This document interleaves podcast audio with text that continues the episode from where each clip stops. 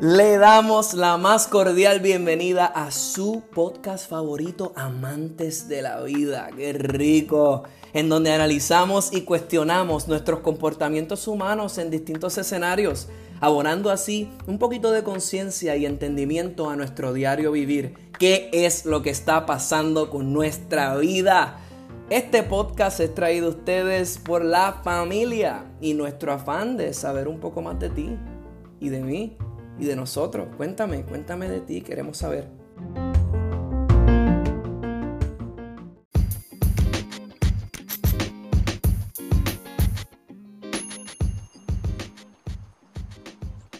Saludos, saludos, vengo a saludar. Bienvenida, bienvenido, bienvenidas sean todas y todos a su tercer episodio del podcast amantes de la vida.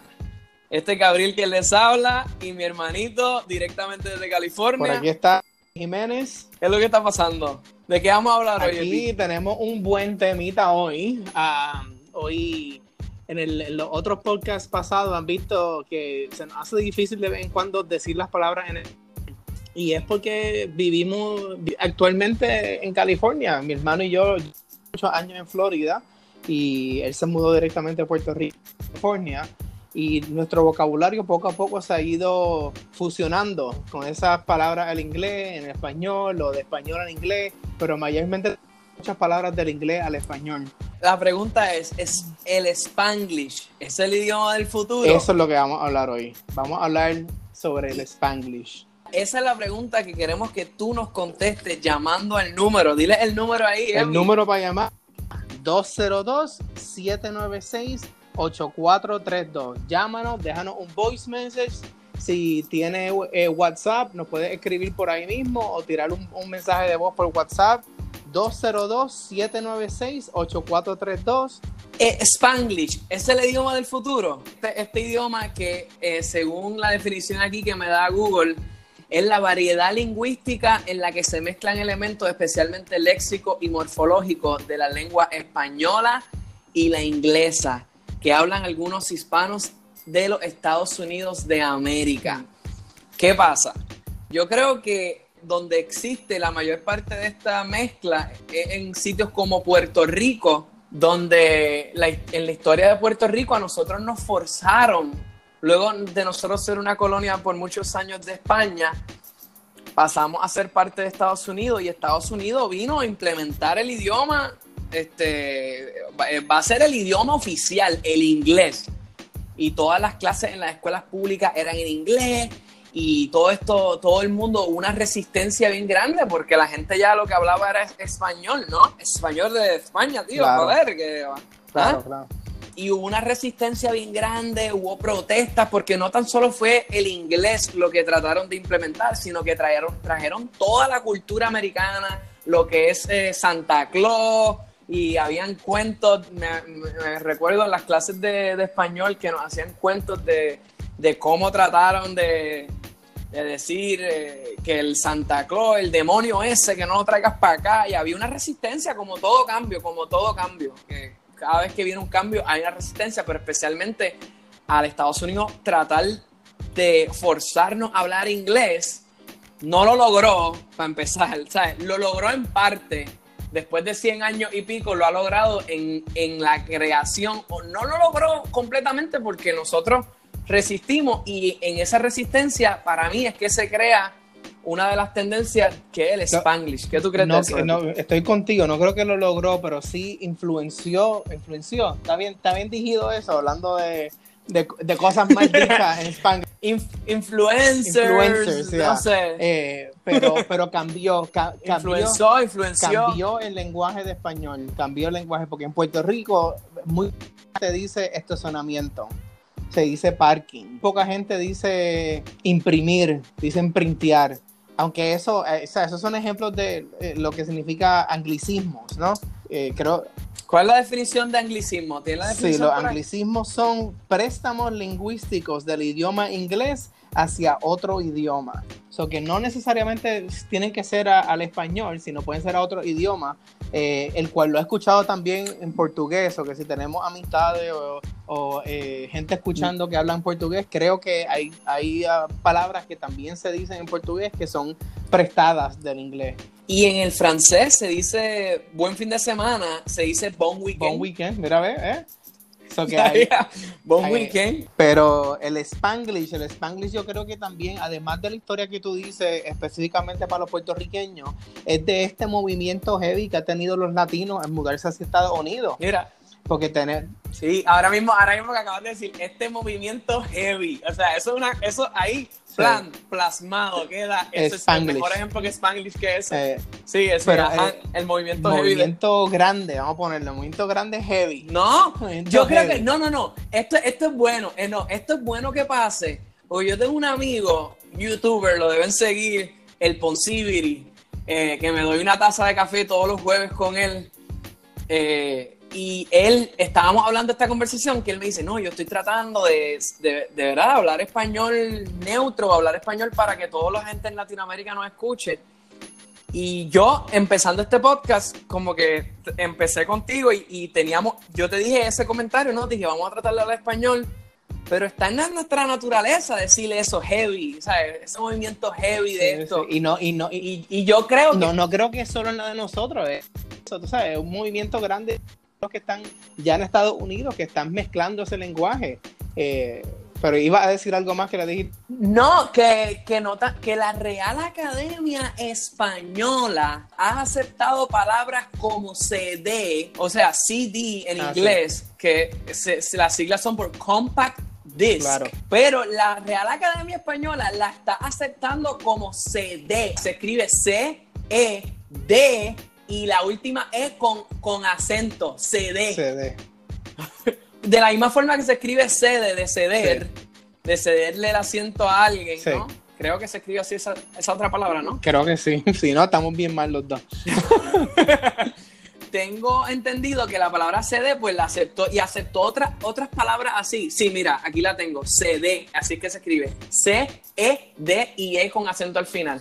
Así que la Real Academia Española se está dando cuenta del cambio hacia el Spanglish, que es el idioma del futuro, a mi entender, es, inevitable. Creo que eso fue sorprendió porque en, español sí hay una Real Academia Española que te dice qué palabras están bien, qué palabras están mal, etcétera. Pero en inglés no hay una academia o un centro del centro del inglés, ¿no? Así que... Y sí, en el inglés Shakespeare se inventó miles de palabras y, se las aceptaron que hoy en día utilizamos. Imagínate, imagínate qué gran filósofo hubiese hecho Héctor el Father si no hubiera la Real Academia Española. Todas las palabras que Héctor el Father hubiese inventado. Pero, pero bueno, del Spanglish. Saramambiche. Saramambiche, Saramambiche, no es son of a bitch. no, no, no, no. Esto es Saramambiche. Es una palabra que está aceptada por la Real Academia Puertorriqueña. sí, eso es de la Real. este, pero pero lo, lo, que estaba es que el movimiento de latinos moviéndose a Estados Unidos eh, es bastante grande porque tenemos, bueno, en Miami estuve viviendo yo eh, bastante tiempo y vi como, como eso estaba lleno de, cubanos. Y pues los cubanos hablaban su español con un acento bien cubano. Oye, hacer, ¿qué está pasando, mi hermano? Vete allá a la jayalía. Pero ya estaban mezclando, mezclando su, mezclando su acento y mezclando las palabras en, en, inglés con el acento cubano de ellos. Y ya era, y ya era una, ¿sabes? Creaban palabras nuevas. No, y tú sabes qué? que Estados Unidos es el país con más hispanohablantes después de México. Tiene más hispanohablantes que España, Estados Unidos. Así que mi pregunta sería, ¿cómo el inglés, eso no, no, sé si tengo la respuesta ahora mismo, pero cómo el inglés ha sido afectado por el idioma español? Si, lo, si los americanos, estadounidenses han sido afectados en su día, en su inglés. ¿Qué tú piensas de eso? Yo, yo creo que sí, yo creo que, tú sabes, dependiendo de dónde tú estás, eh, tu inglés va a cambiar y eso, y eso ha pasado desde hace mucho tiempo antes, ¿no? Porque el Southern English, donde dicen yo y esto, o cuando, o cuando en, en le dices dame, dame un refresco, dame, perdón, give me a soda, allá en el norte le dicen give me a pop, es, es diferente, o give me a fizz también le dicen. Pero, pero me pregunto, me, me, pregunto porque yo siento que el Spanglish se está formando de, de cierta manera que el, el, español es el que está cediendo.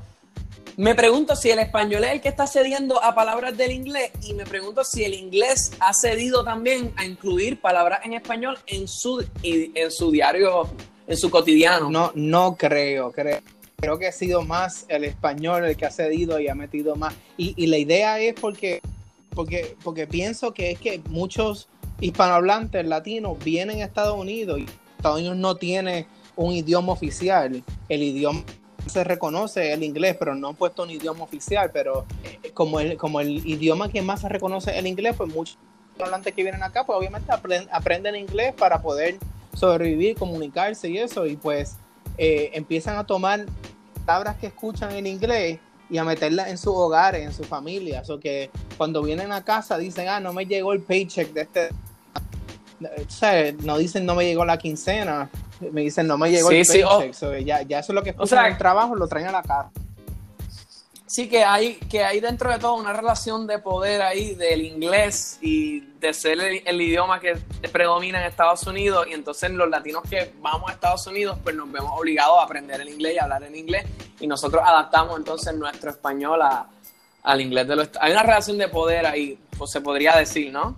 Correcto, pero, pero, mi, mi, duda sería si lo mismo pasa en países como España o México. Bueno, México ya estaría más cerca de Estados Unidos, pero países como España ya, que mayormente el español, ¿no? Y pero no está rodeado de gente hablando inglés, está rodeado más de otros lenguajes. Y, Bueno, exacto, y tienen palabras, pero ahí en ese caso entraría la globalización y la influencia de los Estados Unidos en el mundo. Ah, claro. Porque definitivamente, por ejemplo, Hollywood, la industria de Hollywood y todo lo que eso conlleva, ha llevado a que en España se diga Spiderman, no el hombre araña. Ah, sí. O sea, se dice mucho Spiderman y Spiderman y esto. Y antes era el, el hombre araña. No sé, he escuchado mucho el hombre eh, Spiderman o cosas así. O creo que también la tecnología, el, el, acceso al Internet. Bueno, sí, la globalización en general, tú sabes, porque el Internet ha ayudado a traer muchas de, la, muchas de las cosas que se hacen aquí en Estados Unidos allá. El Twitch, tú sabes, el famoso Twitch que la gente ve a gente jugar. Y, y, yo me puedo sentar aquí, ver a alguien jugar en Japón, igual que esa persona que está en España puede ver a alguien que está aquí en Estados Unidos. Y obviamente le van a salir las cosas que dice y eso, van a ser cosas en inglés y pues se le va a pegar eh, lo, lo, que dice en inglés. So. Sí, y, no, y, de, y de cierta manera yo, yo, mira, viviendo en Los Ángeles, yo siento que un montón de estadounidenses a los que yo he conocido se sienten que ellos tienen que catch up. Mira, ahí viste, eh, eh Spanglish. Estamos poniendo el ejemplo perfecto. Se sienten que ellos tienen que catch up, que tienen que actualizarse con, con el, el escenario de que está pasando, de que mucha gente está hablando español. Yo tengo un amigo que me decía, mano, yo tengo que aprender español, estoy rodeado de latinos y todos hablan español entre ellos. Y ese sentido que siente ese estadounidense que no, eh, no habla español, se siente presionado a querer aprender español. El problema es que nosotros no, por ejemplo, ya trayéndonos, viniendo de nuevo a Puerto Rico, trayendo la conversación a Puerto Rico, yo siento que aquí en Puerto Rico somos demasiados a veces hospitalarios, nos desbordamos por los turistas y los visitantes que están aquí. Y se ha dado el caso que conozco a, alguna estadounidense que ha venido aquí a vivir, a, retirarse aquí a Puerto Rico, lleva dos, tres, cinco años y no ha aprendido español. Entonces, ahí es cuando yo digo, wow, espérate un momento, wait a second. Mira, espérate un momento, wait a second. ¿Cómo esta persona lleva cinco años aquí en Puerto Rico, no ha aprendido español? Entonces los puertorriqueños, como tenemos ese conocimiento como segundo idioma, se enseña en las escuelas como segundo idioma, pues somos eh, amigables con esa persona y le seguimos hablando inglés. Sí. Sigue. Pero hasta dónde está esa vara? Porque tú sabes que a mí me gusta a mí me gusta el español y a mí me gusta hablar el español, pero no puedo negar el hecho de que existe algo que se llama el spanglish y que probablemente, vuelvo y repito, sea el idioma del futuro. ¿Qué tú piensas de eso? Sí, pienso que sí, estoy, estoy de acuerdo contigo. Pienso que el spanglish va, va, va, va puertas también, ¿no? Porque cuando eh, lo otro es cuando va a aplicar a trabajo o algo. No, es bueno español, es bueno saber inglés, pero que tenga ese, ese lenguaje como quien dice, el spanglish, el poder, el poder dar el mismo lenguaje, perdón, el poder, el poder transmitirla con dos diferentes lenguajes en una oración, entender los dos lenguajes al mismo tiempo. Y eso Claro que don, Eso es un don. Mucha gente tiene que hacer un switch en su cabeza. Ok, estoy en inglés, estoy en español. Estoy en inglés, pero... Una habilidad, sí, eso es una habilidad, definitivamente. El, poder hablar y estar de lo más bien y all of the sudden switch to English and then come and then talk, eh, hablar español de nuevo. And then come back to español. Exacto, me gustó esa, me gustó Eso es...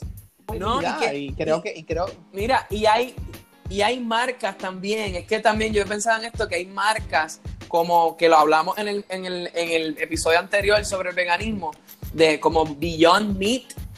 ¿Cómo tú traduces Beyond Meat? Esa es la marca de esa, ah, de esa, de esa compañía y en inglés. Y decimos, mira, Beyond Meat o Impossible. Eh, bueno, nadie dice, me voy a comprar una computadora manzana. Exacto, dicen Apple, correcto. Eso también yo pienso que ha influenciado. Y por ejemplo, la, hay palabras que a lo mejor se usaron más frecuentemente en el inglés, como por ejemplo trending. Eso está trending. ¿Cuál es el trending? No sé, no sé cuánto eh, en porque en Puerto Rico se usa trending, pero me gustaría saber que nos dé una llamadita a los amigos de Colombia, las amigas de, de Argentina, Chile, y nos digan Venezuela, eh, Venezuela, Venezuela. Venezuela, Venezuela, chavo, ¿qué pasa? Chavo, Venezuela, queremos Venezuela, 100% en el corazón. Que nos digan si la, usan la palabra trending o usan tendencia o qué se usa allá. Que, Pero ya lo dijo el mejor. queremos saber qué palabras en inglés tú usas en tu día a día como hispanohablante? ¿Qué palabras en inglés usas día a día? Nos pueden llamar al numerito, tirarle el número ahí de nuevo para que se motiven. Eh, el numerito, si están ready, es 202-796-8432. Y ya lo dijo el prócer puertorriqueño de Trujillo Alto, Puerto Rico, con el gran poema, la gran pieza de poesía. Atrévete, te, te, te, salte del closet Destápate, quítate el esmalte, deja de taparte, que nadie va a retratarte. Levántate, ponte hyper, préndete, sácale chispas al starter. ¿Ah? Préndete en fuego como un lighter. Sacúdete el sudor como si fueras un wiper. Que tú eres callejera, street fighter. Mira para allá. Eso es, definitivamente buen ejemplo de una palabra, de una oración, de una, de una poesía, de un poema en Spanglish. El, el poeta René Pérez, residente de Calle 13, nos obsequió con ese gran himno que se cantó por toda Latinoamérica, que es en su base Spanglish. Así que yo creo que con esto estamos ready. Estamos ready. Yo me voy a, eh, voy a abrir aquí una, una bebidita relax para terminar chévere. Ah, salud, salud, salud. Salud. Nada, déjenos su mensaje, escríbanos. Gracias a todas las personas que nos han llamado. Estamos bien motivados con todas las personas que nos han llamado. Visítenos al website. ¿Cuál es el website, Epi? Eh, amantesdelavida.com. www.amantesdelavida.com. Ahí está es, dicho en buen spanglish. bueno, pues esto ha sido todo por hoy. Gracias por escucharnos, gracias por su apoyo y nada, nos vemos hasta la próxima. Nos vemos la semana que viene, gente. Nosotros somos amantes de la vida. ¿Y tú eres un amante de la vida? Seguro que sí, seguro que sí, claro. Pues dale subscribe, suscríbete a nuestro podcast para que recibas los episodios tan pronto nosotros los publiquemos.